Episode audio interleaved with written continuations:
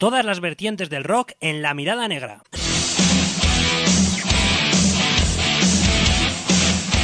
Actualidad, noticias, entrevistas, crónicas de conciertos y todo lo relacionado con la música que tú y yo sentimos.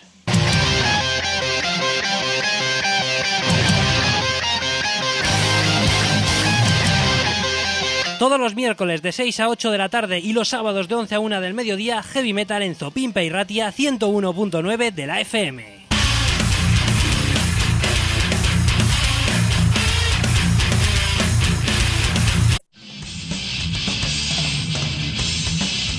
Las dos ediciones semanales de La Mirada Negra en la Oroguita Masaspi y Ratia. Miércoles de 6 a 8 de la tarde y sábados de 11 a 1 del mediodía el rock y el heavy metal en todas sus vertientes en 97.0 de la FM y 97irratia.info.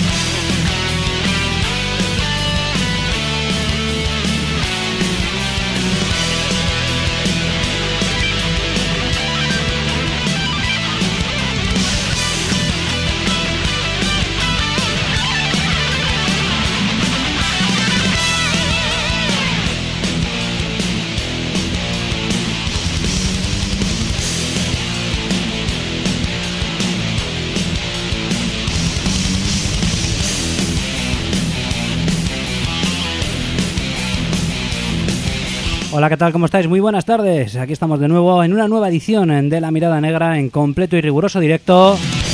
En este miércoles día 12 de julio del año 2023, después de hacer pira este pasado fin de semana, pero bueno, con motivo más que justificado, ya que estuvimos en el Zurbaran Rock de Burgos.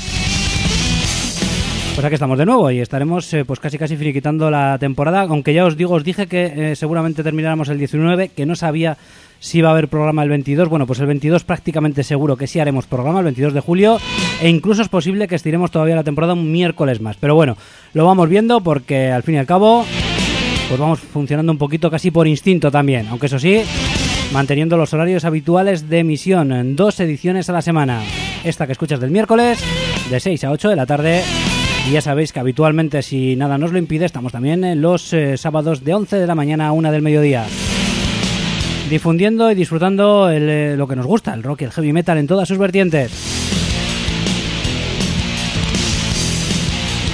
Y con ello vamos a ir, porque la variedad me sigue pareciendo rica y variada. Yo, en prácticamente 20 años de radio que llevamos, creo que lo que estoy recibiendo en los últimos tiempos, o sea, la avalancha de música de todo tipo, tengo la sensación, no sé si es así o no, pero por lo menos es mi sensación, no sé si es cosa de la edad también, del paso del tiempo, de que cada vez nos cuesta más llegar a todo, pero yo creo que no había recibido tal avalancha de trabajos y tan buenos pues en prácticamente estos 20 años. ¿Qué queréis que os diga? Y luego está la proliferación de directos, festivales, eh, gratuitos o no. Y vamos, que el que no disfruta de buena música será porque no quiere, porque tenerla la tiene ahí. Así que en ese sentido, pues eh, vamos a, continuar con eh, nuestra intención eh, de seguir difundiendo lo que nos gusta. Y hoy va a ser protagonista en el programa el bajista Jorge Sánchez, músico vizcaíno de un tremendo nivel de calidad. Para nosotros en este programa fundamentalmente, pues bueno, en su día miembro de, Space Octopus, la banda de Danoyos, actualmente también con Black pero bueno, también miembro de Urch, miembro de Chayak, miembro de la banda tributo a Bon Jovi Van Jovi y algunas otras cosas, la verdad que músico polifacético y muy activo en estos eh, tiempos. Y ahora ya con una carrera en solitario que empieza con este Arteria o Artería, ahora hablaremos un poquito de ese juego de palabras que parece ser que, sí, eh, porque vamos a estar presentando este trabajo de Jorge Sánchez, primero en solitario que nos presenta este bajista vizcaíno. Así que directamente vamos a ir con su música y enseguida estamos hablando con él. Este tema en concreto ya lo pinchamos como anticipo del disco. De momento voy a repetirlo porque me apetece que escuchéis un poquito más este Arteria, que tiene una calidad tremenda y esa fusión de música latina con rock y múltiples elementos, percusiones y detalles hay por todos lados en este trabajo, la verdad, y cada tema pues eh, es un mundo diferente. Lo vamos, vamos a disfrutar de más temas, por supuesto, pero bueno, me apetece recrearme de nuevo en este que podemos decir que podríamos catalogar del single, de lo que es este Arteria de Jorge Sánchez que hoy presentamos aquí en La Mirada Negra un poquito más en profundidad.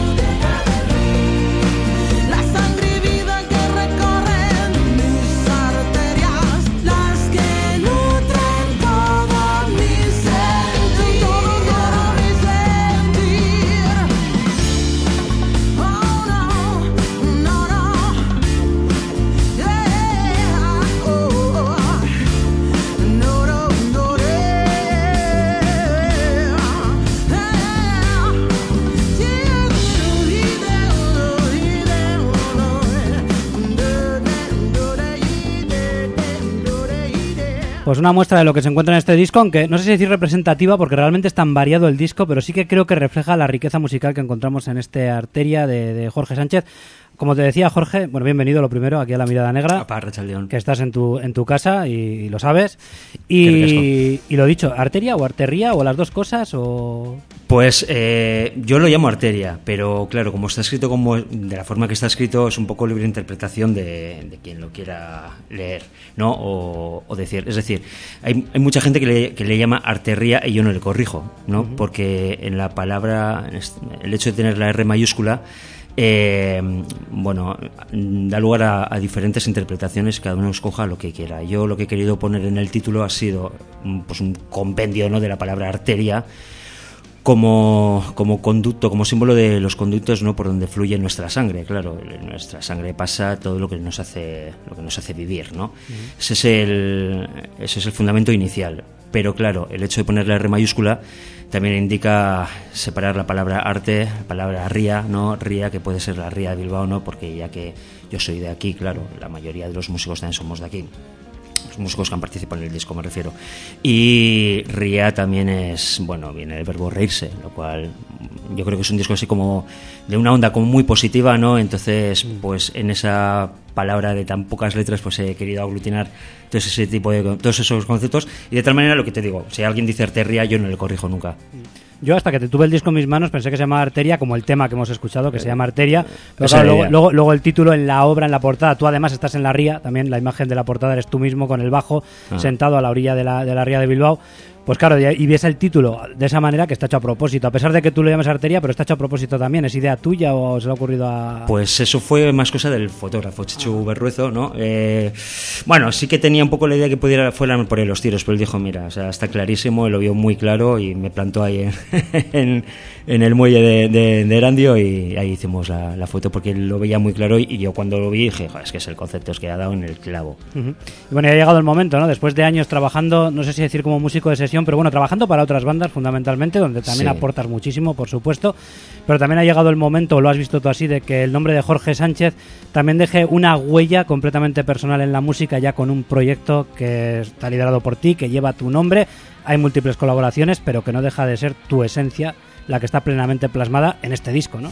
Algo que evidentemente cuando trabajas para otros pues no ocurre de la misma manera.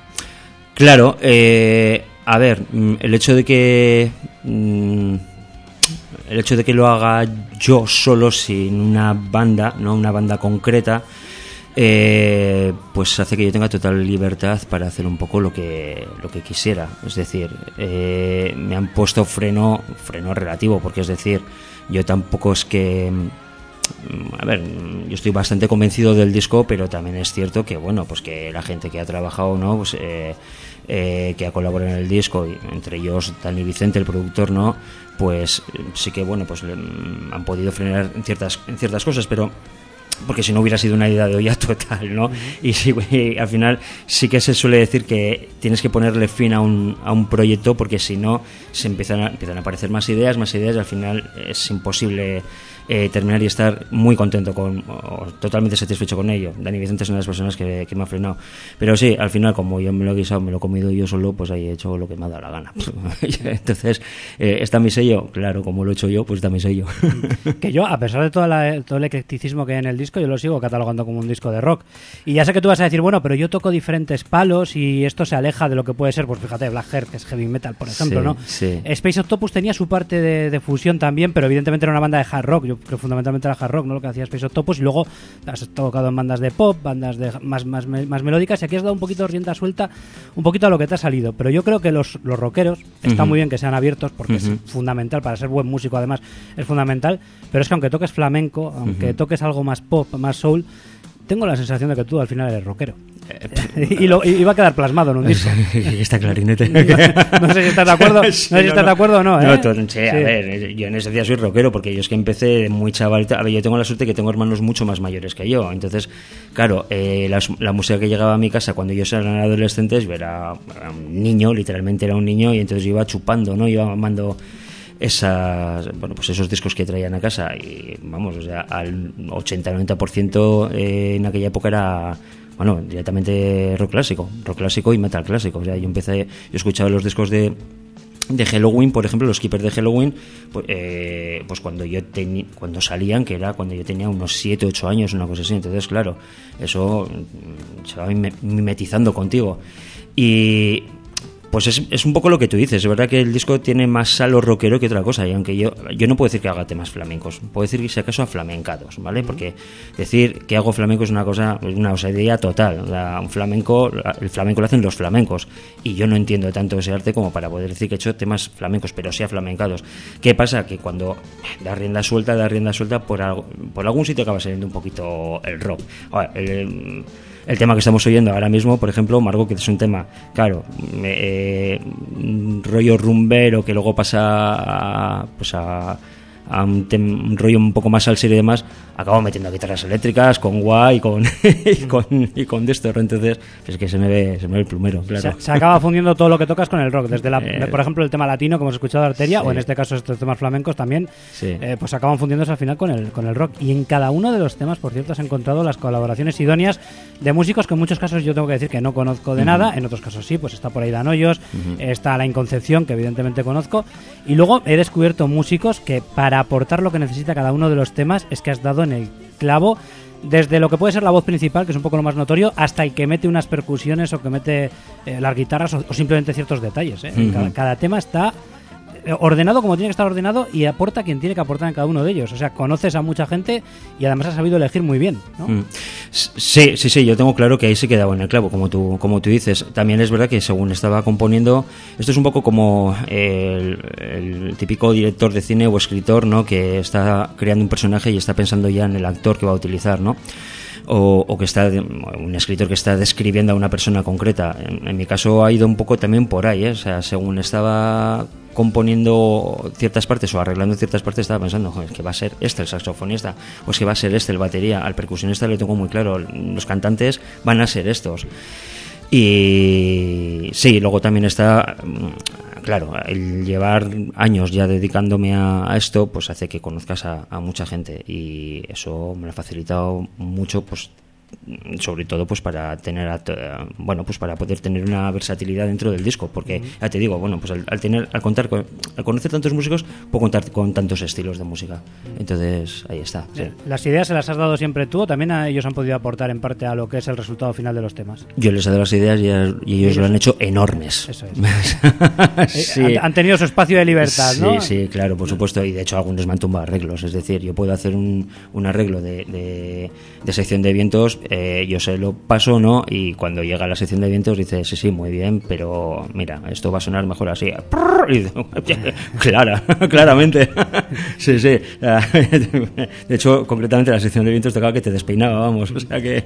¿Cómo, ¿Cómo ha sido coordinarlo todo y que al final pues poder coincidir con todos, que las ideas estén en común? Porque al fin y al cabo, aunque cada uno mete una un elemento diferente, pero hay que saber hacia qué canción está dirigido. Claro, estamos hablando de canciones, que es verdad que el disco es ecléctico, pero cada canción es un mundo y, ese mundo se tiene que preservar y tiene que estar presente en cada uno de los temas, ¿no? Ese mundo particular de cada uno de ellos. ¿Cómo ha sido coordinarlo todo y, y que os entendierais, ¿no? Entre, entre todos, ¿no? ¿Cuáles eran las ideas? Pues hay, hay varias razones. La primera de todas y la fundamental ha sido contar con el estudio con el que he contado y el productor con el que he contado.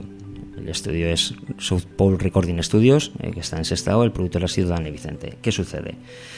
Dani Vicente es amigo mío, es muy amigo mío, eh, tocó, con, él en diferentes bandas, estaba en Space Autopus, eh, coincidimos en Space Autopus en el momento en el que yo estaba, vamos, eh, y luego pues en muchos más proyectos también tocamos juntos, ¿no? Entonces, claro, él empezaba, cuando empecé a grabar el disco, él empezaba a montar el estudio, entonces él ahora tiene mucho trabajo, pero es verdad que cuando empezaba a grabar yo lo tenía casi a mi disposición, de tal manera que podía contar con todo el tiempo que yo quisiera, casi casi, ¿no? Eh, casi casi, no te digo que el estudio estuviera para mí 24/7, pero bueno, no, estaba muy lejos de eso. Entonces yo podía dedicar mucho tiempo a cada canción. Claro, eh, cuando grabas un disco, la forma habitual, hay dos formas habituales de grabarlo. O bien todo el grupo en directo, juntos, ¿no? En una sala, eh, y el grupo grabando todos los temas de arriba, o sea, todos los músicos grabando de arriba abajo el tema, o bien por pistas, como ya sabes, ¿no? Primero las bases, ¿no? Batería, bajo, luego pues las diferentes capas. En este, en este caso, sin embargo, ha sido cada tema ha tenido un tiempo concreto. Es decir, ha habido temas que incluso se han llegado a alargar hasta un año. ¿Por qué razón? Eh, bueno, sí que es verdad que hay mucha gente que es de aquí, pero también hay gente que es de fuera, ¿no? Eh, por ejemplo, ha habido que grabar voces en, Galicia, ha habido gente que ha venido de fuera eh, también a, grabar. De tal manera que según iba, mm, en lugar de ir grabando, por lo que te digo, primero las bases y lo que he ido haciendo ha sido tema por tema. A un tema le he dedicado unos meses, otro tema otros meses y algunas veces hasta se coincidían en el tiempo, ¿no? Hay una cosa, por ejemplo, el tema arteria, lo primero de, todo que se grabó fueron las voces. Grabó, se grabaron en Galicia eh, sobre la demo que yo había hecho y se terminó de grabar ese tema un año después. Lo último que fue la percusión, es decir, la casa la casa por el tejado. Al revés, ¿no? Claro, claro, claro. Y, ya ha quedado perfecto. Eh, sí, bueno, no soy perfecto, pero bien sí. Sí, sí, sí. Y, y entonces la cosa está que he podido estar mucho tiempo con cada músico. Eh, hemos podido dedicarle mucho tiempo a cada arreglo, a cada parte, incluso regrabar partes que, mira, pues ahora no convence, no, mira, esto que grabé hace meses, pues ya no lo termino de ver claro, mira, vamos a regrabar. Entonces, claro, eso era idóneo para hacer un disco y salir diciendo, joder, pues es que estoy súper convencido de, de, lo que he hecho. ¿Y las composiciones son de un tiempo más o menos concreto o también pueden tener muchos años? Porque tú en la música llevas mucho. Eh, te conocemos exclusivamente como, vamos a decir, como ejecutor de los temas, es decir, como bajista, que, ya, que a mí el nivel de calidad que demuestras en escena, me parece que decir que un bajista un poco en segundo plano no eres, creo que eres uno de los bajistas que, pues que luce, ¿no? En cualquier banda en la que, en la que tocas, pero luego sí que es verdad que a nivel de aportar composiciones a, a esos proyectos, pues no sé hasta qué punto, pues has podido aportar, ¿no? Pero estas canciones las llevas ya manteniendo un poquito en secreto desde hace mucho tiempo o hay un momento concreto en el que un poco salta la chispa y empiezas a componer canciones que dices, esto va a ser para mí. Solo había un tema que estuviera hecho eh, completo eh, de hacía ya tiempo. Eh, es Campos de la Luz, que es una cosa muy curiosa porque es un tema, es uno de los dos temas aflamencados. Y ese tema lo hice como parte de un show de Space Autopus. Es decir, había un... Bueno, pues eh, empecé a enredar con, con, el bajo una melodía creada a, partir de un tapping y bueno, pues hablando con la banda, oye, mira, esto igual se puede meter en medio del, medio del show, ¿no? Solo, además eh, lo hacía... Hacíamos una parte que Iván Román, el batería y yo, ¿no? Eh, lo hacíamos a dúo. Y, bueno, lo hacíamos en, en, los bolos y entonces... luego más tarde empecé a desarrollar el tema y ese es el único que estaba el único tema que estaba completo. Lo demás no, lo demás eran pequeñas ideas que yo tenía desde hacía mucho tiempo. Bueno, pero pequeñas ideas me refiero a que igual un riff, igual un arpegio de guitarra, eh, un, yo que sé, pues una melodía eh, pero cuando ya me decidí que iba a hacer el, disco, ya fue cuando tuve que desarrollar todo. Es decir, si tengo este arpegio de guitarra, bueno, ahora le tengo que montar un tema entero, le tengo que montar una letra, una melodía de voz, y todo eso ha sido en el último transcurso, el último tramo de, del disco. Incluso había veces que había empezado a a grabar un tema y digo, pues todavía me falta, todavía me falta la letra, ¿sabes? O sea, tener muy clara la melodía, tener muy claro de qué iba a ir, ¿no? Porque muchas veces cuando compones eh, ya sabes si el tema va a ser, bueno, pues va a llevar una onda u otra y también como son todo, o prácticamente todos son experiencias personales, ya sabía pues qué lugar de mi cabeza eh, hacía comunión, ¿no? Con, con, con, ese, con esa música que estaba creando no sé si la palabra es presión, pero se siente más responsabilidad cuando estás ya tirando de un carro que es Jorge Sánchez, que las composiciones son tuyas, que tú das la cara.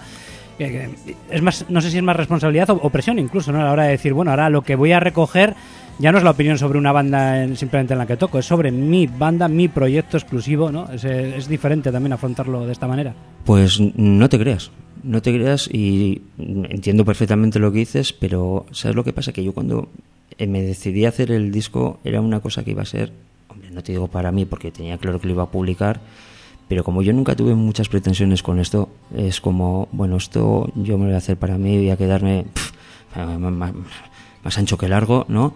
Eh, ¿Por qué? Porque yo hace cinco años no me imaginaba ni por el foro que fuera a sacar un disco como solista. Entonces, una locura que me pegó, dije, va, pues lo voy a hacer, eh, tira para adelante y hasta por lo cual no tenía ninguna presión ni conmigo mismo, ¿sabes?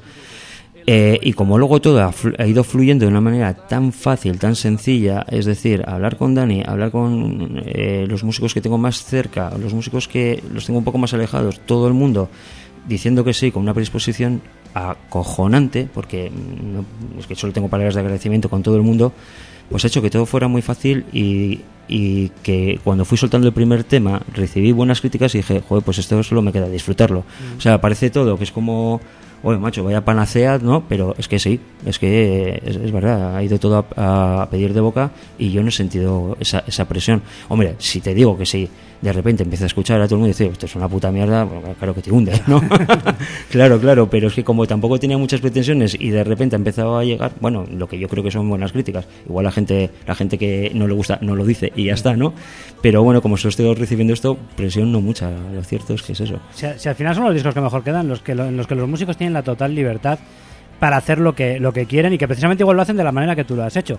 Porque claro, si tú te pones en plan, vamos a decir, profesional, de decir, tengo que recaudar de este disco tanto dinero, tengo que conseguir tanto éxito, sabes hacer una canción estándar, vamos a decir, de hard rock con un estribillo que llegue a la gente, o de pop incluso, ¿no? Que llegue a la gente rápidamente, pero claro, dices, joder, qué prefabricado está todo, ¿no? Y resulta que esos son los discos que realmente luego no trascienden.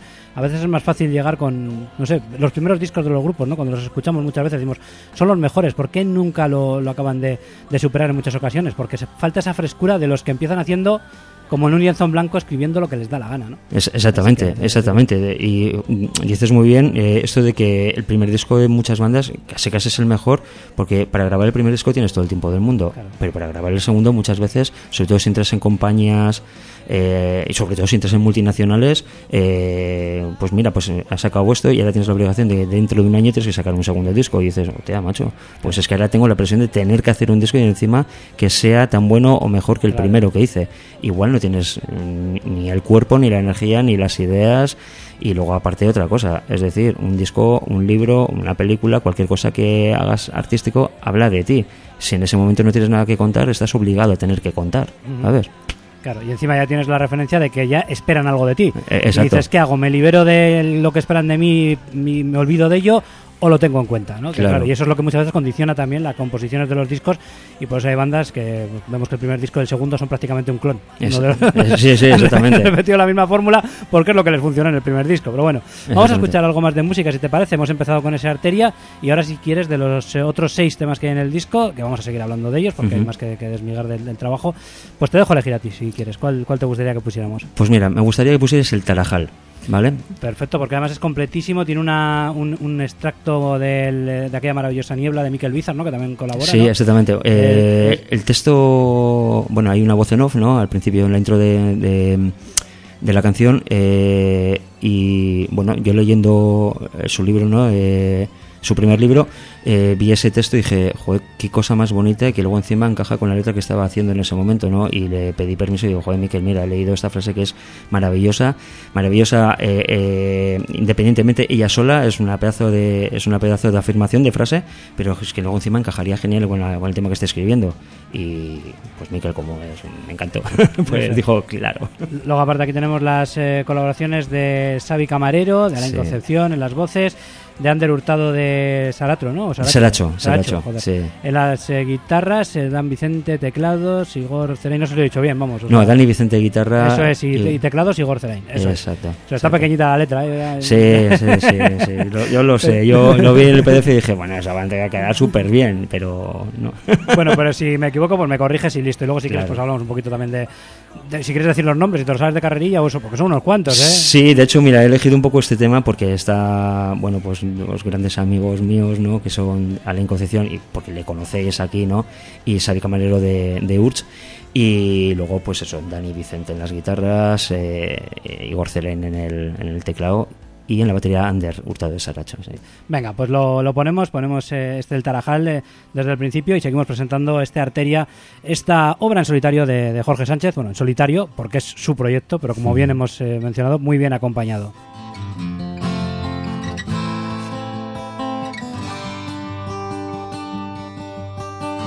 Terminamos siendo engullidos por la vida y en su momento por la muerte, pero lo que hagamos mientras habitará en nuestras actitudes, en la fuerza de nuestros corazones, en mostrar interés cuando la cabeza se rinda, en escribir el guion de nuestra propia rutina.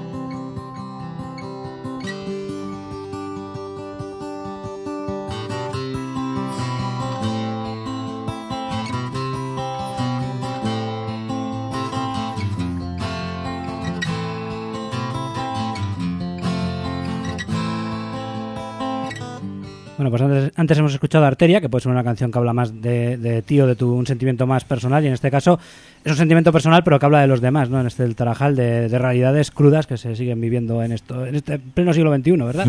Sí. Un poquito hay de, hay de todo en cuanto a letras, temas más, vamos a decir, de sentimientos propios y temas un poquito más, pues, pues más de contenido, como este caso, más social, más de lo que nos toca ver, por desgracia, en esta realidad que, que todos vivimos.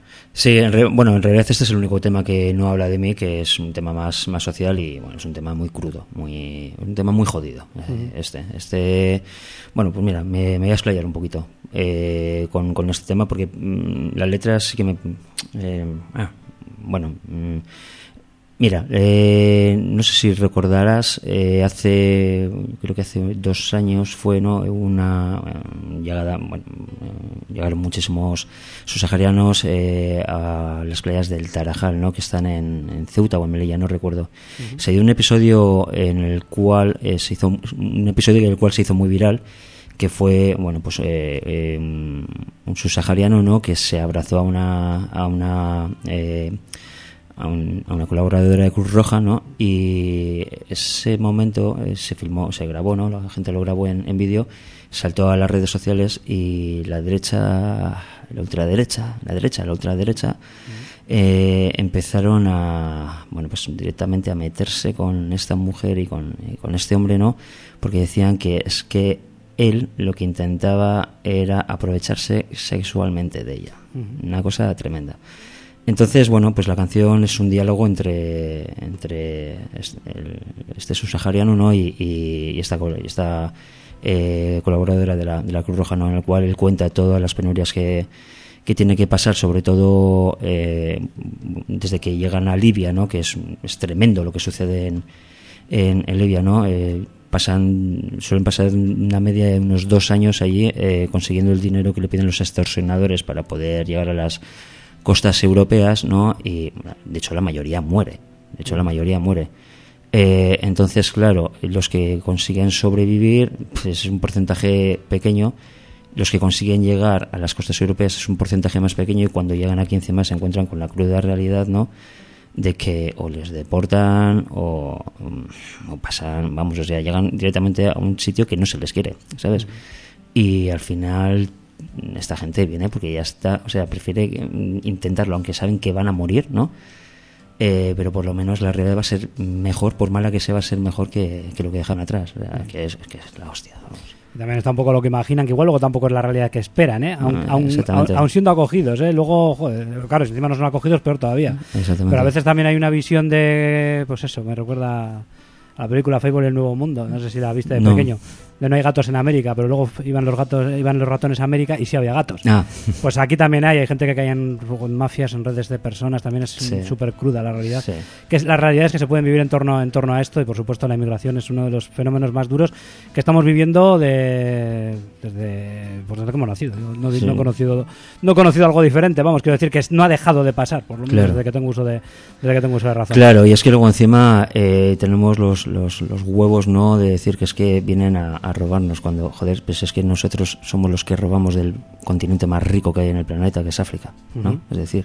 Si explotando el estamos- planeta. Claro, claro, si estamos hablando de quién roba a quién, pues hombre, ahí lo que tienen, la riqueza que tienen, ¿no? Pues, Es un mundo explotado por todos lados para que para beneficio de unos y perjuicio de otros. Hasta te tomas un café y proba- probablemente venga de Colombia y hay alguien sufriendo detrás de ello trabajando con ella. Así que si nos ponemos a pensarlo, es evidente que estamos explotando, se está explotando buena parte del planeta para que bueno, pues para que otros pues puedan beneficiarse de, de ello. Pero en fin, el resto de los temas son más tú mismo y tú mismo en el sentido más sincero. Lo digo porque también hay artistas que a veces me han comentado, yo puedo escribir una letra y no te creas que porque escuches esta letra me vas a conocer, porque yo me puedo meter en un papel determinado.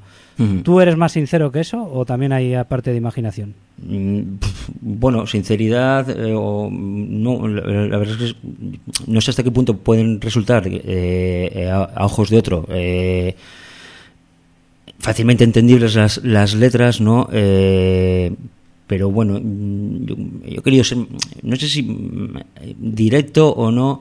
Bueno, he intentado hacer pues unas letras que fueran, bueno, pues que teni- tuvieran su parte mm, poética, por así decirlo, ¿no? Es decir, eh, su parte artística.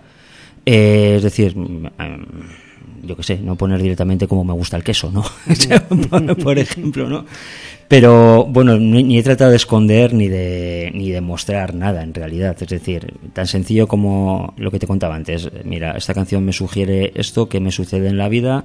Yo lo cuento y bueno, pues quien lo entienda bien, quien no lo entienda, que lo lleve a su propio terreno, que eso también es bonito, ¿no? Es un tópico, pero la mayoría de los tópicos tienen su parte de verdad. Es decir, cada uno que haga de las letras lo que eh, que las haga suyas, pues efectivamente. Bueno, lo que te digo, no he intentado ni ser especialmente explícito ni, ni tácito. Y luego también cantas en uno de los temas, por lo menos una parte. Bueno, eh, cantar. sí. bueno, pero igual es empezar a hacer los pinitos, igual es un poco experimental también por tu parte, o igual eh, a veces a los músicos les falta el atrevimiento o no se sienten seguros y todo es probar. Luego ya eh, tú mismo vas a saber si puedes seguir por esa línea o no. Y quién sabe, igual hay un segundo disco de Jorge Sánchez y eres el cantante principal. ¿Cómo te has encontrado y cómo ves ese resultado? A mí, a mí me encantaría cantar, pero es una cosa que se me da realmente, realmente mal. Los que me conocen lo saben, ¿no? Eh, hombre, me podría poner con ello y pues seguro que hacía grandes avances, pero mm, ahora mismo no estoy, no estoy en ello. A ver, esta canción que canto, las, melodías, las la de Margot, Sí. las melodías sí que están hechas por mí y bueno, pues tal y como te decía antes, yo puedo hacer una melodía, se la muestro al cantante y el cantante le va a dar su toque, su rollito, va a, hacer- va a rearreglarla o rearmonizarla, ¿no? Ese tipo de cosas. Y lo que pasó con esta canción en concreto fue que eh, yo le estaba enseñando en el estudio a Mónica, no Mónica Núñez es la cantante de este tema, eh, Margot se llama, eh, le estaba enseñando la, la melodía y de alguna manera pues no la terminaba de no la terminaba de, de encajar rítmicamente y con todo su salero ella dice "Ah, a cantarlo entre los dos vamos a cantarlo juntos y, "Ah, ni por el forro vamos o sea en este disco solo canta gente que cante bien no yo o sea. y, y bueno pues yo qué sé pues al final hicimos ese, ese ella propuso ¿eh? hacer mira cantas tú una frase canta yo otra otra eh, pues eh, haciendo así un dueto y dije, venga, vale, pues lo vamos a hacer, pero luego lo vas a regrabar tú. Yo en realidad lo estaba cantando para que luego ella lo grabara encima de, de mi voz. Pero, bueno, yo qué sé, pues eh, vi el beneplácito de los que, lo estaba, los que estaban en el estudio y dije, pues venga, pues dale. Así que por eso.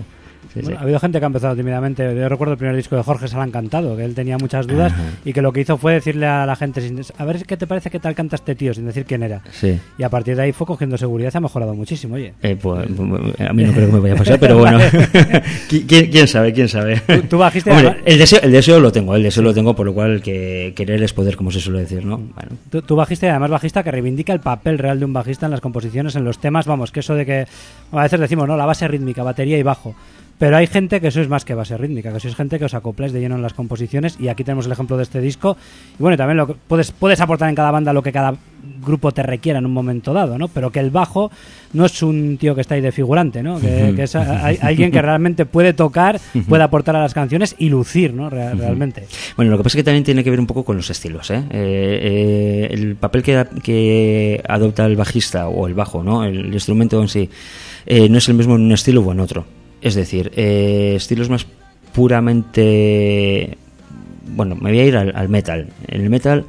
eh, bueno, habrá quien me pueda rebatir esto, pero muchas veces lo que hace el bajo es simplemente un colchón, ¿no? un muro de graves, ¿sí? Eh, los arreglos son prácticamente los mismos, la- en la mayoría del metal, ¿eh? porque no, no, no en todo el metal es igual. Por ejemplo, en el groove metal, evidentemente no. En el groove metal, el peso que tiene y la importancia que tiene el, el bajo está muy por encima de lo que pueden ver incluso muchas veces las guitarras, ¿no? Pero eh, lo que es en el, metal clásico, el, el bajo lo que va a hacer va a ser, eh, pues eso, una, una capa, un muro de graves y haciendo los mismos arreglos que la guitarra, que la guitarra rítmica, sobre todo, ¿no? Pero luego ya si, eh, si vemos estilos en los cuales la guitarra no tenga tanto protagonismo, ¿no? Eh, hombre, el bajo es tremendamente importante hasta el punto que eh, quien baila o quien suele bailar no, no sabe que es la, eh, que lo que está bailando es directamente lo que le está marcando el bajo, ¿de acuerdo? Entonces, según el estilo, por eso te digo que tiene, tiene destaca más o destaca menos.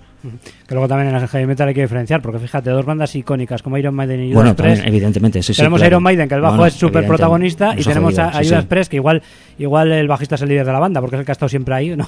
Toda la vida. sí, pero, real- pero realmente sabemos que está plantado en el mismo sitio todo el rato y se dedica a hacer exclusivamente lo que tiene que hacer. O sea, fíjate qué diferencia de un grupo, de un grupo a otro. Y luego está, mira, Marcus Gro- eh, que es Sí. un bajista que a mí me, me- me alucina, pero me alucina por muchísimas razones, porque es que, sobre todo porque el tío es mega creativo, ¿no? Sí. Y el tío, eh, es decir, siempre ha tenido en las guitarras auténticos titanes, ¿no? Pues Kai Hansen, Michael Wake hace este, ahí, eh, se llama el, eh, Roland Grappo, ¿no? Roland Grappo, sí. Eh, y teniendo es- esos, esos titanes en la guitarra, él también sabe.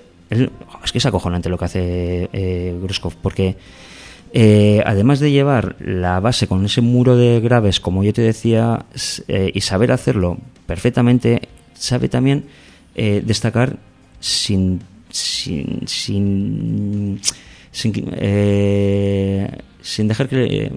sin desviar la atención, ¿sabes? Entonces, eso me parece maravilloso. Ya sabes que hizo un disco, eh, un proyecto que se llama Basis Sí, también, y que fue un poco sí, reivindicación de todo. lo- y es un discazo tremendo, ¿eh? De la hostia, De, de bajista.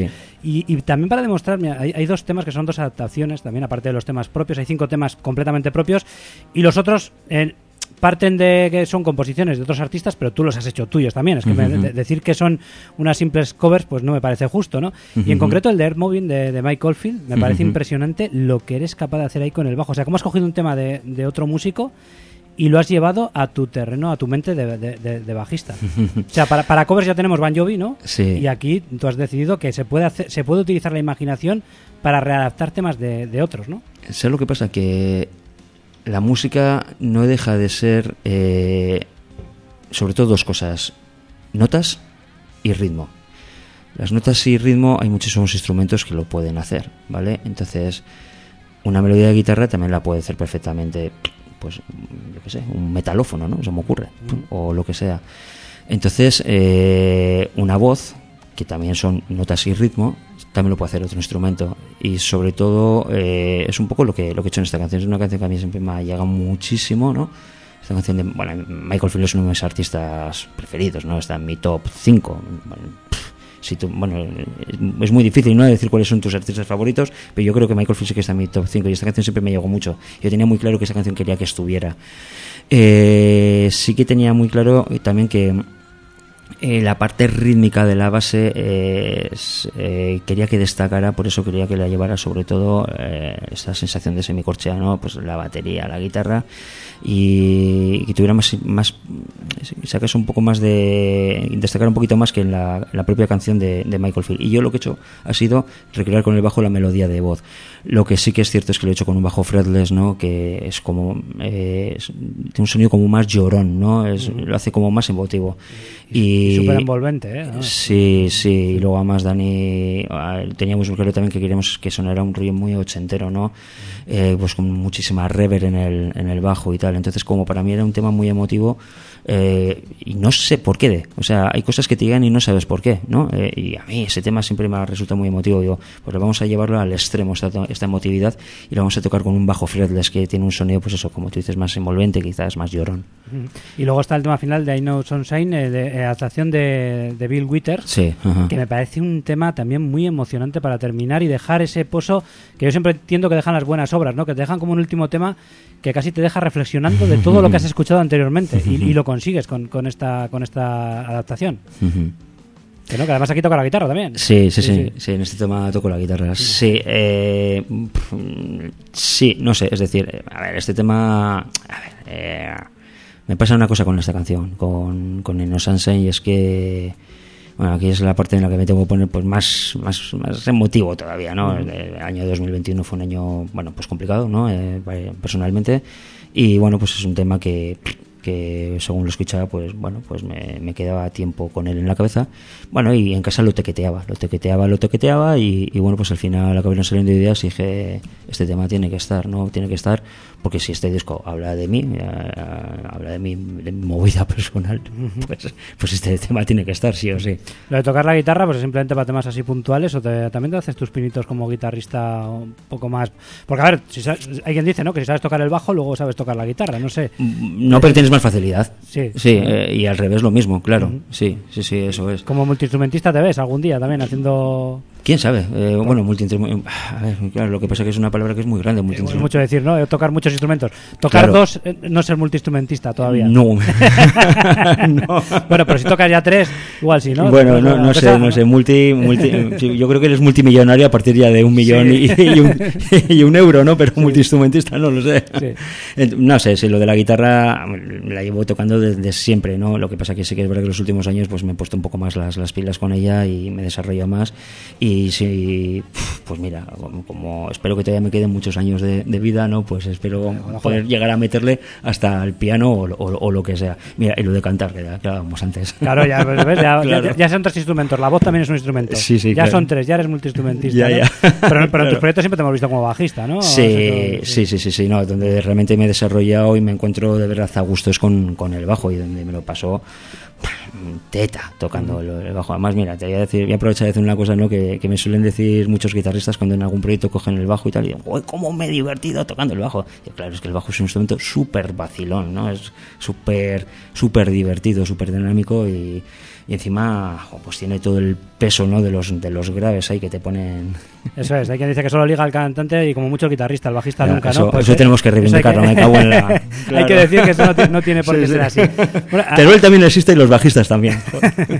Bueno, sé que mucha gente te preguntará ahora, ¿no? El tema de que, bueno, una vez que ha salido el disco, si tienes idea de poder llevarlo al directo, porque claro, es muy complicado, dado cómo ha surgido el disco. O sea, porque claro, tienen múltiples colaboraciones, no hay una banda concreta, ¿no? Que, que, claro, eso se puede, en un momento la puedes montar. O sea, puedes al final, aunque haya un disco que queda grabado de una manera, estamos acostumbrados a ver a veces un resultado de los temas en, en disco y luego esos temas se pueden llevar al directo, pues un poquito adaptándolos también a lo que puede ser el formato de directo. O sea, creo que no tendría por qué haber ningún problema.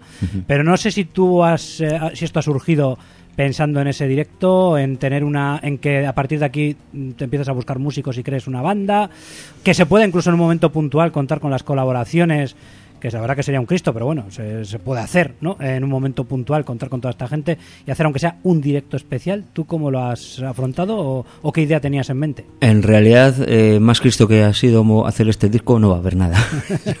Ya hacer un directo ya está chupado, ¿no?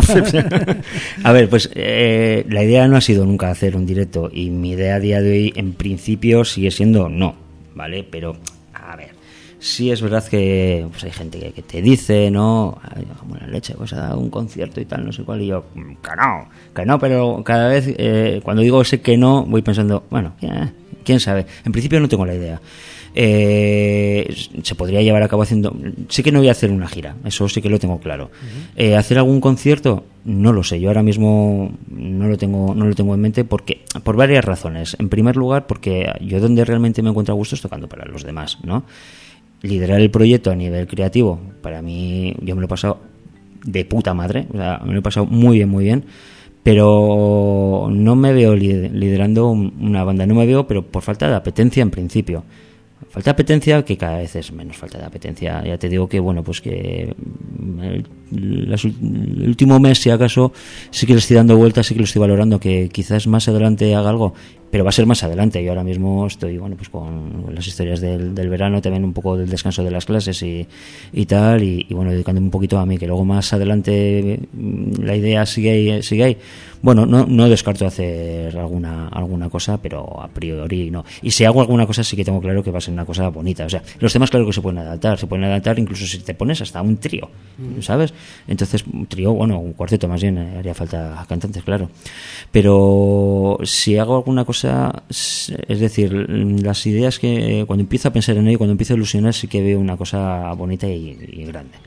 Luego también hay que, habría que tener también otro disco para hacer un directo más. Porque claro, igual, igual puedes hacer algunas versiones o lo que sea, pero el disco dura 27 minutos. Sí, También hay sí, que decirlo. Sí, no. Igual, igual después de un segundo disco, que ya la, la otra, la otra cosa que puedes tener en mente es decir, esto sale como una cosa puntual, me quedo a gusto y ya se verá, o ya incluso ideas para un siguiente disco. Eh, a ver, de un segundo, un segundo disco no pienso, pero pensando en hacer un directo con este único disco que sí que son 27 minutos nada más, Son 27 minutos de música mía, pero un directo es una fiesta, ¿no? Eh, y la fiesta puede ser con tu música con la música de otros también. Entonces puede haber versiones perfectamente. O claro, es que los músicos con los que he contado pues son muy solventes, ¿no? De tal manera que estas canciones se pueden desarrollar también para el directo pues creando más solos, creando más ambientes o lo que sea. Se podría hacer con esto, sí. Y mira, ya que estás hablando de, tocar, hemos hablado de tocar versiones de otros temas, no temas de otros, aquí estamos hablando de creatividad, ¿no? En este disco tuyo. Y luego, este, por otra parte, está la, banda tributo, Ban Jovi, ¿no? Aparte de otros proyectos que, tienes, pero bueno, vamos a poner esos dos eh, dos eh, puntos totalmente contrapuestos uno, uno de otro. Tú de, en cierta manera te realiza tanto lo que es eso, mostrar tu parte creativa como el hecho de fusilar, vamos a decir, unos temas de Bon Jovi en un momento dado. Exactamente lo mismo. Exactamente lo mismo. Yo me lo paso muy, muy, muy bien haciendo música. Haciendo cualquier tipo de música. Cuando te digo cualquiera es cualquiera. Hasta la música que puede parecer más denostada. O sea, eh, cuando yo la toco me lo paso bien. ¿Sí? Entonces, claro, eh, tocar la música que tú has hecho, los arreglos que tú hayas podido hacer, lo que sea, algo que tiene una parte personal, ¿no? Que a ti te llega más. Pero Mira, es que además, si hablamos concretamente de, Bon Jovi, eh, bueno, las composiciones de Bon Jovi son magistrales. Mm. Eh, si te paras a fijarte en los arreglos de bajo que en esas canciones son la bomba. Son la bomba. La verdad es que, bueno, quien, quien graba el bajo ahí, eh, hoy en día de, Hugh McDonald, em, bueno, es que, es que el, el, bajo es tremendo, ¿no? Entonces yo me lo paso realmente bien. Pero es que claro, eh, si seguimos hablando de Bon Jovi o de Bon Jovi, es que yo toco con mis amigos, ¿sabes? Entonces que me lo paso, pero, pero, pero fenomenal. Entonces, sí, sí, sí, sí. Sobre todo lo digo porque como hay una dicotomía entre ellos y hay mucha gente ya que, se queja de las bandas tributo. Sí, sí, mira, pero, pero, que luego también voy a, decir una cosa, ¿eh? También hay muchas bandas que no son bandas tributo, que se supone que hacen temas nuevos, pero son un auténtico clon de otra banda y podrían ser una banda tributo. Es que el, es que el debate con esto de las bandas tributo, sí, sí, es, y, es, así, vamos, Y, bueno, y yo tengo varias bandas en la cabeza que no quiero hablar, ¿sabes? Sí, sí, no quiero levantar la que, no son, tributo, pero, no son tributo, pero como si lo fueran. Total, vamos. A ver, mira, y, te voy a hablar un poquito de esto, pero de una manera muy breve. Es que el debate sobre las bandas tributo es, es enorme, es enorme. Y yo te voy a contar un poquito lo que pasó con, con Ban Jovi, no, no por defenderlo, no sino, bueno, pues eh, porque me apetece y es una cosa con la que me, lo paso muy bien. Y bueno, pues te cuento un poquito. Nosotros cuando, cuando nos juntamos, eh, en realidad no teníamos ninguna intención de nada. Éramos gente que trabajamos juntos, ¿no? Tocando en diferentes cosas que en ese momento tampoco nos satisfacía mucho musicalmente, ¿no? Y dijimos, bueno, pues por pasar el rato, pues, eh, Bon Jovi como mola, ¿no? ¿Por qué no nos sacamos unas versiones y las tocamos, nos juntamos en el local ensayo y las tocamos? Pues venga, y así fue. Eh, entonces, esto tal y como te lo estoy contando ahora, se lo estaba contando a una a, un manager, ¿no? Eh, pues mira, nos hemos juntado para hacer esta historia y tal. Y dijo, pues déjame ir a ver un ensayo. Vente a ver un ensayo. Y él nos dijo, pues, eh, ¿por qué no hacemos una gira? Hombre, a ti si te dicen, ¿por qué no hacemos una gira? ¿En qué momento dices que no? dices, ah, pues sí, pues venga eso cuajó, eso salió bien, eh, nosotros nos lo pasamos estupendamente y ya está. Y el debate sobre las bandas tributos, bueno, es que para nosotros tampoco teníamos mucho, no tenemos mucho criterio si banda tributo sí, banda tributo no. Es que hay tantos, hay tantos matices en todo esto que no vale eh, una opinión tan radical como sí o no. Claro, claro, claro, sí, claro que sí. Además que no nos olvidemos que la música está para disfrutarla también y que cada uno puede elegir, oye, que no hay ningún, problema en ese, en ese, sentido.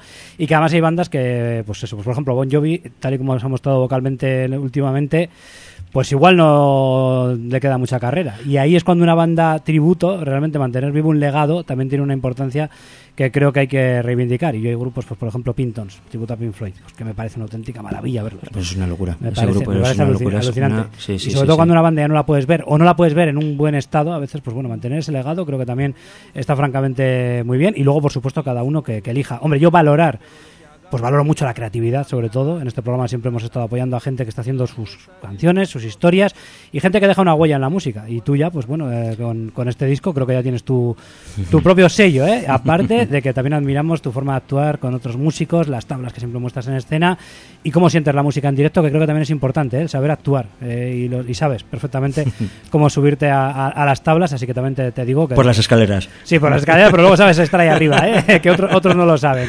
Así que por mi parte, pues decirte que ha sido un placer tenerte aquí y que te deseamos lo mejor en todos los proyectos, los grupos, las historias en las que te embarques eh, y que por supuesto cuando tengas algo que presentar como Jorge Sánchez o con lo que sea, eh, pues ya sabes que, que, nuestras puertas van a estar abiertas y que para mí ha sido un placer tenerte hoy aquí presentando este debut, eh, Arteria, porque es tu debut, aunque lleves muchos años en la música, es tu debut en, como, como Jorge Sánchez.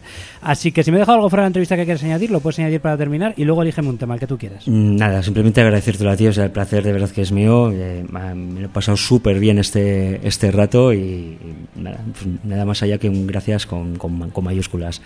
Pues otro tema, por ejemplo, eh, vamos a poner sentirte. Porque, mira, ya que estábamos hablando de, de Jovi, ¿no? Aquí que reivindicar a un, un, pedazo cantante que tenemos también en Euskadi, que es el cantante de Ban Jovi, es el quien canta esta canción, Sentirte. Pero además, al final has elegido los dos temas más jarroqueros, ¿eh? Sabes que estás en un eh, programa de heavy metal. es que fíjate, sí. entras, por la puerta ya... Venga, pues sí. lo, lo escuchamos de Sentirte y lo dicho, Jorge, que un auténtico placer y que cuando necesites algo, quieras algo por nuestra parte, solo tienes que decirlo y te hacemos un hueco gustosamente, ¿de acuerdo? Muchas gracias.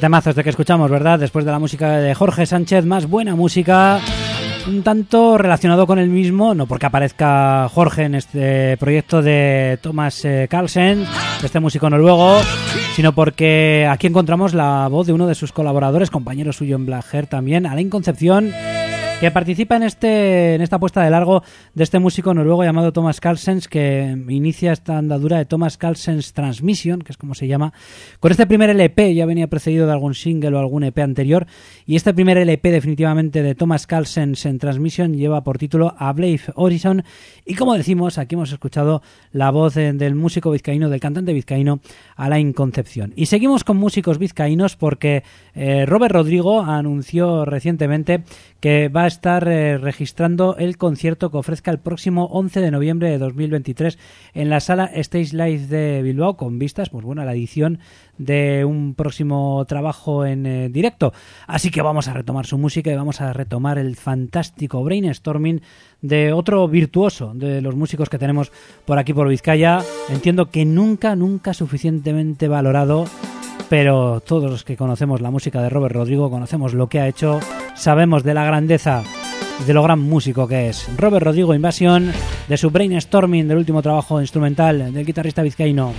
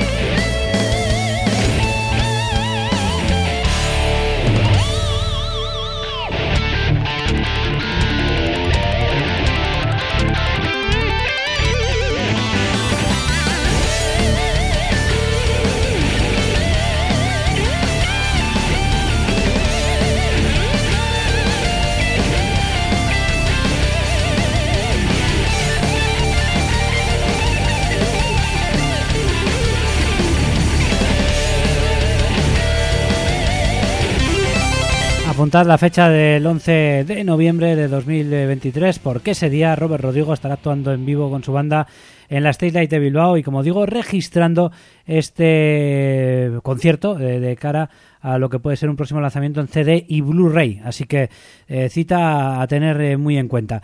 Seguimos con grandes músicos eh, que aunque no son de aquí, pues como si lo fueran porque llevamos muchos años siguiéndoles la pista.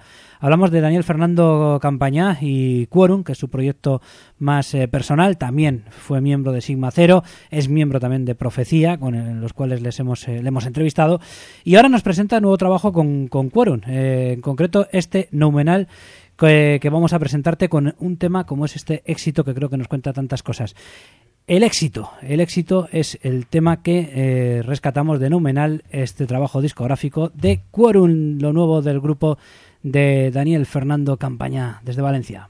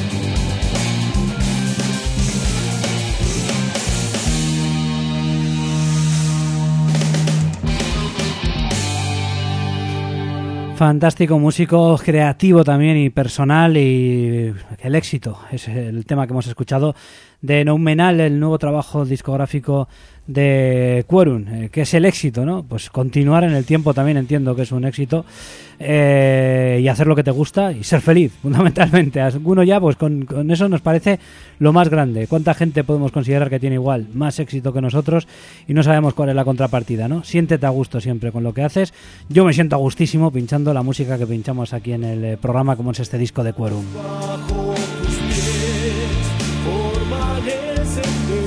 Vamos a ir con un espacio dedicado al eh, Zurbaran, al Zurbaran Rock, eh, ya que bueno, pues lo tenemos todavía calentito. Ha sido un fin de semana fabuloso en, Burgos y siendo breve, por lo menos eso voy a intentar, vamos a contaros un poco lo vivido en esas eh, dos jornadas del día 7 y 8 de julio en el Parque de San Agustín de Burgos, bueno, o en todo Burgos, porque hemos visitado la ciudad, hemos disfrutado de muchísima compañía a lo largo de toda la ciudad, vamos, porque había una gran visita de, de, gente apasionada del rock y del heavy metal. Y por supuesto pues nos los hemos encontrado en cada bar, en cada restaurante, en cada lugar, eh, pues eh, había, allá donde miraras había alguien, ¿no? Que había ido pues eh, de fuera también, aparte de la propia gente que podía ser de allí de Burgos, pues para disfrutar de un festival que mantiene esa esencia de festival gratuito, pero que se ha convertido en un festival importante, reclama mucho la atención del público. Y no sé si decir que con compite, porque tampoco se, trata de competir o no competir, pero desde luego tiene una repercusión que se acerca incluso a festivales de, de, pago, ¿no? de los que están completamente asentados y que llevan en principio a nombres de grupos con un caché más grande. En este caso ellos han aumentado también lo que es la visibilidad o lo que es la eh, no sé si decir la calidad, no, pero la, la repercusión ¿no? que tienen de por sí los grupos que, conforman el cartel, pues creo que es mayor cada vez, ¿no? Cada una de las ediciones que han venido haciendo y eso se, se nota también. Y esta edición del año 2023 creo que ha sido, bueno, pues la cumbre hasta ahora para este festival eh, burgalés que reclama no solamente que volvamos el año que viene, sino que se, sea definitivamente pues una cita después de seis años ya pues eh, completamente consolidada para que cada año peregrinemos hacia la capital burgalesa a disfrutar de nuestra música en vivo. Dos jornadas fabulosas, gran ambiente, muy buen sonido en los escenarios en general, buenas actuaciones también, cada banda dando absolutamente todo. Bandas que se ven muy beneficiadas también por esto, ¿no? Porque, porque es un escaparate importante también para ellos.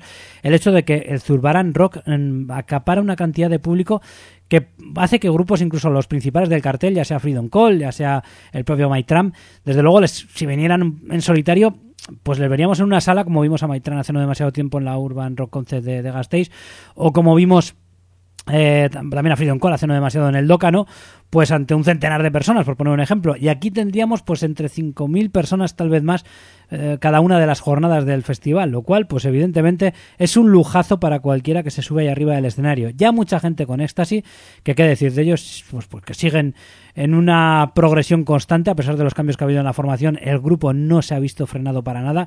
Tiene actualmente un grupo de la banda que sigue capitaneada por, por Jorge y por Silvia, pero tienen una formación absolutamente fabulosa en la actualidad y defendieron fenomenalmente cada uno de los eh, temas, sobre todo de su último LP, Age of the Storm, que se lleva un poco el protagonismo mayor en el repertorio. Silvia cada vez cantando mejor también y vamos, en definitiva, pues una auténtica maravilla ver abrir a Éxtasis con estas ganas, además recordando que el año pasado no pudieron estar en el festival y que les dolió mucho, ¿no? Pues se resarcieron perfectamente para abrir a las seis y media de la tarde la jornada del día 7 de julio. Luego llegarían Temperance, pues bueno, banda que resulta muy vistosa de ver en, en, directo. La verdad que creo que Marcos, su guitarrista, casi se puede valer y sobrar para, para cantar él solo las, las canciones. La verdad que tienen un juego de voces espectacular. Pero vamos, que este tío, aparte de tocar la guitarra de maravilla, pues tiene una voz absolutamente fabulosa. Y bueno, también por su parte, pues muy buen sonido y, una actuación vibrante y muy vistosa al tener toda esa conjunción en el escenario, ¿no? De, las... Eh, la interacción de sus dos vocalistas, por cierto, que no llevan demasiado en la banda, voz masculina, voz femenina, pero que sin embargo se entendieron a la perfección. Gillis and the Chronicles, pues bueno, eh, fueron el año pasado una de las sensaciones y este año no quisieron ser menos. O sea, era una banda que si las habías visto ya no te va a importar verles de nuevo, si les estás descubriendo ahora mismo es una sensación dentro del hard rock a nivel internacional, a pesar de proceder de, una, de un lugar no tan habitual, no, no de cuna principal de lo que es el estilo como es la India, pero sin embargo, pues eh, se han conseguido estar en un estatus que yo creo que no se aleja demasiado de bandas que pueden venir de Suecia, incluso de Estados Unidos. La verdad que es uno de los grupos dentro del hard rock actualmente pues de, este del momento. Y bueno, voy a saltear un poco porque he ido por orden, pero voy a saltarme un poco el orden porque en el escenario secundario, una de las novedades este año del festival, eh, pudimos ver en primer lugar a Basati, que los voy a pinchar después, eh, y en último lugar a Sexma, a eso, pues no sé, una hora ya tardía, cerca de la una de la madrugada, antes de Ángelus Apátrida. Para mí fue una, pues, pues fue muy gratificante ver de nuevo una banda que hemos seguido con discos en, el, en sus diferentes discos en el pasado y presentando Génesis como nuevo trabajo discográfico editado en el mes de enero que tiene muy buenas canciones. Hicieron un concierto absolutamente entregado, jugando en casa. Eh, y bueno, y creo que es un grupo que deberíamos tener muy en cuenta. En estudio, pues tiene una esencia muy sober, lo hemos dicho, lo nos hemos repetido en ello en trabajos pasados, pero en directo yo cuando les veo me parece mucho más crudo, mucho más metaleros eh, y una banda mucho más cañera. Así que, en fin, me parece un grupo eh, tremendo realmente y me alegra mucho de volverme a encontrar con ellos después de un tiempo y de poder eh, disfrutar de la presentación de, ese nuevo trabajo discográfico para ellos, como digo, como es ese Génesis editado en este mismo 2023. Escuchamos Anatema, que es uno de los temas que estuvieron en ese repertorio, y luego seguimos un poquito el repaso por las diferentes actuaciones que vivimos en este Zurbaran en Rock de 2023. Qué gran recuerdo nos traemos de Burgos. Qué agradable encontrarnos con todos vosotros. Qué gran organización del festival. Qué entrega de las bandas. Qué armonía. Qué gustazo da rodearse de un buen puñado de gente que nos apasiona lo mismo y simplemente pues eh, estar unidos por lo que nos gusta. Escuchamos la música de Sexma desde Burgos, Génesis, último trabajo discográfico.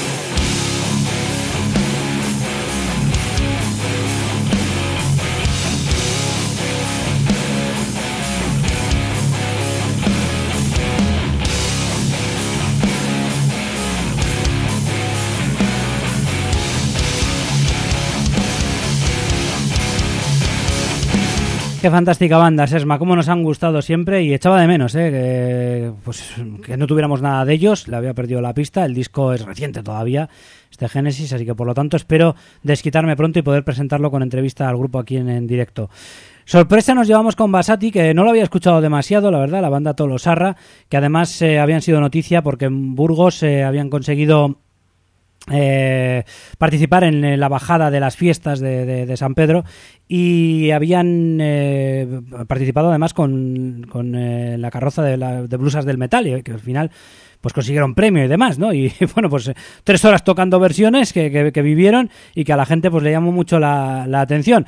Ahora ya en este directo pues nos ofrecieron el repertorio de sus propios temas, eh, que bueno, porque es que hay que decir que tienen un estilo que es muy heavy y a la vez muy folclórico. O sea, mira, me recuerdan a, me recordaron a Arsamandi, no sé, hoy me recuerdan en el estudio Arsamandi, a pesar de que estemos hablando de una banda castellana, en el caso de Arsamandi, que tiene ese sonido autóctono de Castilla, y en este caso pues no sabes muy bien si ponerte a mover la cabeza haciendo headbanging al más puro estilo metalero con ellos o bailar un aurrescu porque desde luego pues tienen esa ese sentido festivo ¿no? en, su, en su música, a pesar de que luego no tengan lo que son instrumentos folk como tal, pero las melodías te llevan a ello. Y en su homónimo trabajo de debut, pues queda patente. Qué concierto el suyo también tan divertido, terminando además con eh, la versión de Maldito sea tu nombre de Ángeles del Infierno.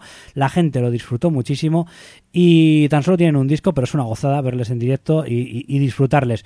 Un grupo además ideal precisamente para un festival como el que nos encontrábamos, que a esas horas ya de la noche, pues desde luego había gente que con un cachí en la mano necesitaba música como la que sonaba, como este Isan Basati, con el cual eh, te presentamos la música de esta banda de Tolosa, Basati, Isan Basati, el tema que suena, gran actuación también la suya. En el segundo escenario, fíjate que hemos empezado con las dos bandas del primer día del segundo escenario, y eso que, bueno, parecía que era un poco el escenario para descongestionar lo que era el cambio de bandas principales en el, en el escenario principal, valga la redundancia.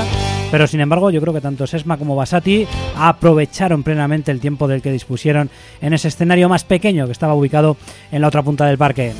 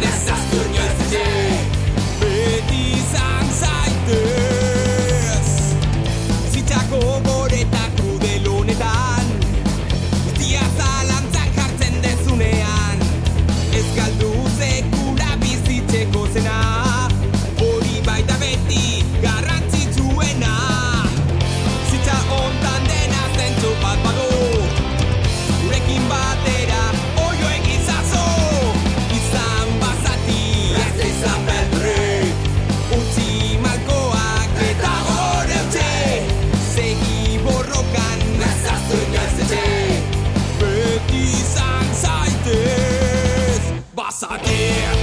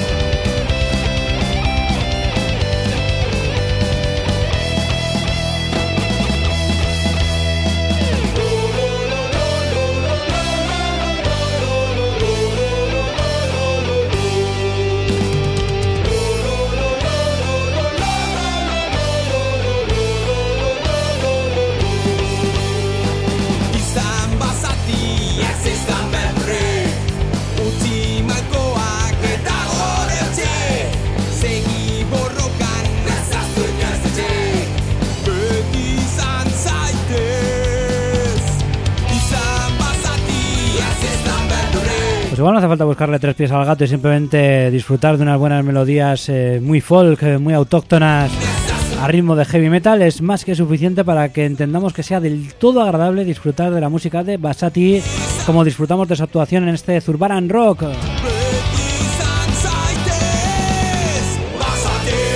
Decir que esta jornada del viernes día 7 de julio la cerraba Ángelus Apátrida sería repetirme, volver a decir lo mismo que dije en el Coa Live. La verdad que la banda está en un estado de forma increíble. Atacan los temas de una manera espectacular. Los conciertos van rodados. El grupo no se ha relajado a pesar de que su carrera parece en un constante ascenso. Eso el público lo percibe. Sigue quedándose mucha gente con ellos, aunque sea en la última actuación del festival otra vez.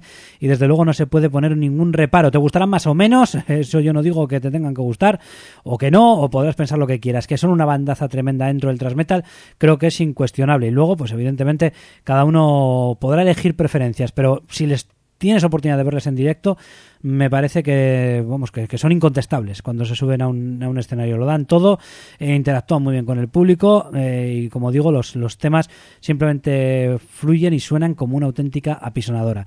Y en ese escenario principal, antes que ellos, eh, una de las bandas no sé si puedo decir principales o más referentes o tal vez con más nombre del cartel podría ser Freedom Call procedentes de, de, Alemania. De hecho probablemente fue la actuación con más presencia de público del día. No sé si del festival. A mí me dio la sensación que igual también del festival fue la que tuvo más gente aunque también hubo mucha gente en la jornada del sábado con Maitram o con, o con Tierra Santa. Y mm, montaron una auténtica fiesta. Creo que han llevado los de Chris Bay esto del happy metal a un extremo igual demasiado exagerado. A mí me parece que cada vez son una banda que busca más esa, ese cachondeo ¿no? en, en, escena. Eh, y puede resultar un poco excesivo, por lo menos bajo mi punto de vista. Ahora, que a la gente le gustó, que a la gente le agradó y que se lo pasó todo el mundo fantásticamente, no queda ninguna duda. El parque entero votando, dando palmas, eh, haciendo mover los brazos de un lado a otro, enseñando en un momento dado, pues mostrando esos móviles al viento, ¿no? Cuando llegaba alguno de los temas más relajados, vamos, o sea, lo que fue el ambiente que se vivió con ellos fue tremendo. Ahora, si me pongo un poquito crítico, pues puedo decir algunas cosas como la que he dicho sobre esto de que el happy metal se vaya un poquito tan, tan en exceso. Eh, o también el hecho de que no tengan un teclista, porque es que hay temas que es verdad que no tienen un teclado que sea algo muy virtuoso, técnico o difícil de tocar, pero a veces uno tiene la sensación, y lo digo en la crónica por escrito, que es como si tú vas a ver a Europe y de repente el Final Countdown, pues el tironino te lo disparan y no te lo tocan en directo, ¿no? Parece como que falta algo. Pues a mí eso es lo que me parece un poco con ellos, pero bueno, por lo menos en esta ocasión. En cualquier caso, voy a poner precisamente el tema que cerró la noche, eh, o de los últimos, ahora mismo igual se me falla un poco la memoria, este Land of Light, uno de los clásicos de la banda, yo creo que sí que fue el último de la noche, con todo el parque saltando, y que precisamente tiene ese teclado que es lo más característico, es lo que hace mover al público y está disparado, pero como fue uno de los momentos del festival en cuanto al ambiente que se vivió, pues hay que hacer, hacer honor a la verdad y me voy a quedar con ello y además porque Freedom Call no deja de ser una banda que realmente en estudio pues me gusta, sobre todo en eh, los primeros trabajos eh, discográficos. Lo que pasa pues que ya digo, igual igual se han pasado un poquito de, de, frenada. En cualquier caso, Chris Bay es un tío que le gusta ser carismático, que busca la sonrisa enseguida y bueno, y tampoco está mal, ¿eh? No es que me quiera poner aquí un poco carca al respecto o criticar por criticar. Es un poco una una pequeña, una modesta opinión. ¿eh? aún así, pues eh, creo que todo el mundo salió contento de esa actuación de Freedom Call. Y todos terminamos eh, saltando con este tema, Land of Light.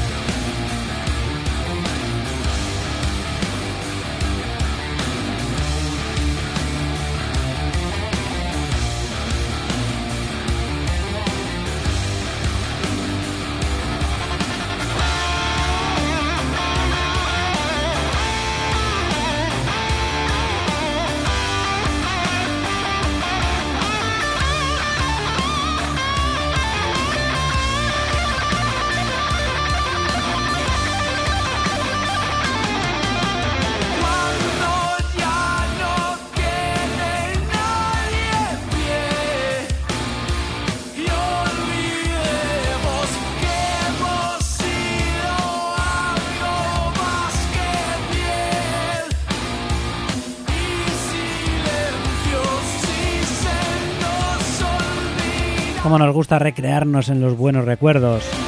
Los que nos deja Burgos, los que nos deja este Zurbarán en rock de este año 2023. Donde incluso las bandas de las que no esperábamos nada, yo por lo menos como perros de paja, me dieron una auténtica sorpresa. Eso de la una y media de la mañana, antes de que terminara el festival en sí, con, con Kilas pues esta banda de Burgos nos dio un auténtico recital de sentimiento, de estilo personal, tal vez eso les haga ser un poquito incomprendidos. Pero se mostraron como una banda tremenda, que además que dos buenos discos tienen, ¿eh? este eh, Silencio Orgánico, del cual estamos escuchando La Edad del Sol, como homónimo, que es el anterior trabajo discográfico de la banda. Evidentemente, antes de la una y media de la mañana hubo más actuaciones, como Grave Noise, practicando tras metal desde eh, Ontoria del Pinar, cerquita de, Burgos. Pues bueno, pues recogiendo el testigo que dejó Ángelus Apatrida la, la noche anterior. Y luego llega Ópera Magna con un fantástico José Broseta en las voces, con unos fantásticos músicos, eh, trayendo a su terreno ese, ese Hollywood metal, podríamos decir, o, ese metal de, escuela italiana, muy Labyrinth bajo mi punto de vista, no tanto Rhapsody, pero yo creo que bastante en la onda Labyrinth, eh, pues que ellos eh, vienen defendiendo desde hace ya bastantes años con, pues, pues, pues, pues de, muy buenas maneras.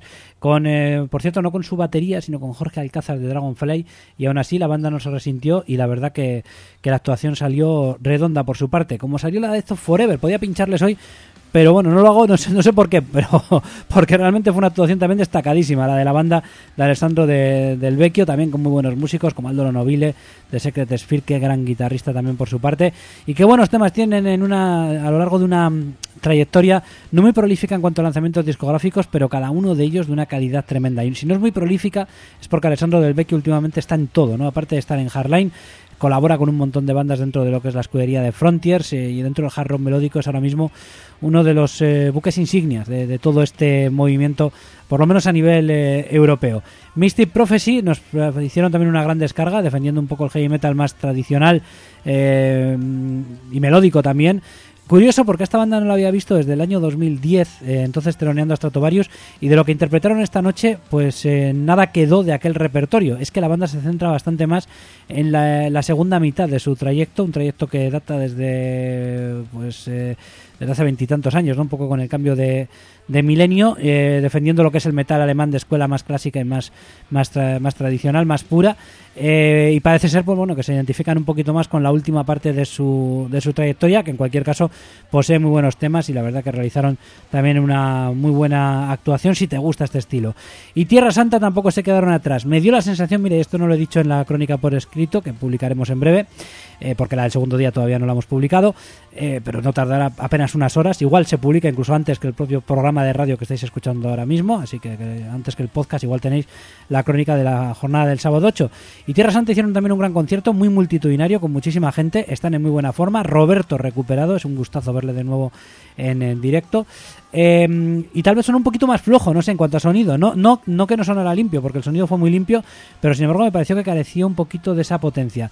La banda nos ofreció un repertorio donde los temas de destino han encajado muy bien junto a sus clásicos e hicieron vibrar a todo el, el Parque San Agustín con cada una de sus eh, canciones. La verdad que tienen temas que son auténticos himnos y quedó demostrado. Otra banda que tiene sus detractores, no digo que no, pero yo creo que tiene un trayecto completamente eh, coherente, noble, eh, a saco y con grandes canciones para la posteridad que a mí por lo menos pues han quedado ya en mi vida particular como clásicos que pueden estar a la altura pues de aquellos grupos de los cuales ellos cogían el legado ¿no? de los grandes clásicos por de los 80 ellos llegaban después venían con un resurgir del heavy metal que ellos pues también fueron una de las bandas y siguen siendo una de las bandas icónicas de ese resurgir del heavy metal de finales de los 90, principios de este del presente eh, siglo y bueno, y ahí quedan precisamente patentes temas como este legendario que escuchamos, porque cómo no vamos a pinchar legendario en la ciudad del Cid, donde actuaba Tierra Santa y ahí cayó este auténtico clásico al final de la descarga. Después de un repertorio donde se pudo echar de menos algún tema, es lo que tiene esto de las actuaciones en festivales, que a veces hay que recortar un poquito,